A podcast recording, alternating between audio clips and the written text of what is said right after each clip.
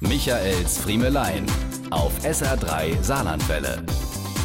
Von wegen. Alles anders dieses Jahr. Die unnötigen Sachen hat auch Corona nicht in den Griff bekommen. Die Scheiben sind noch immer dann besonders fest gefroren, wenn man es mal wieder so richtig eilig hat. Wo lag der Türschlossenteiser früher immer?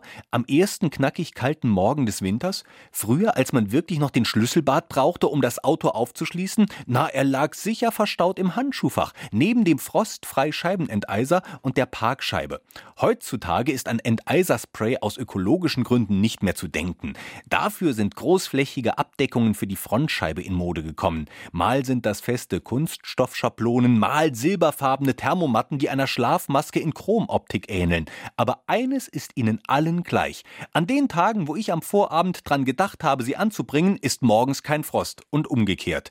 Wenn sie dann mal durch Zufall zur richtigen Zeit am richtigen Ort ihren Dienst getan haben, äh, war zwar meine Scheibe klar, ich wusste aber nicht, wohin mit der strack gefrorenen Abdeckung. Meist lag die dann entweder zu Hause auf dem Parkplatz Parkplatz im Dreck oder auf dem Beifahrersitz, wo sie im Laufe der Fahrt allmählich auftaute und ins Polster troff.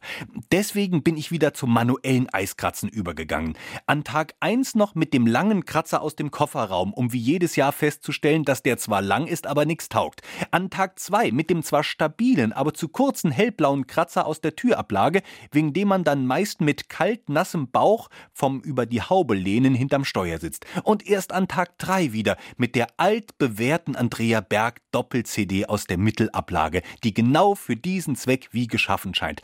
Ich hab's mit Helene Fischer probiert, aber kein Vergleich. Wenn's richtig strack gefroren ist, kommt nur Andrea Berg ran.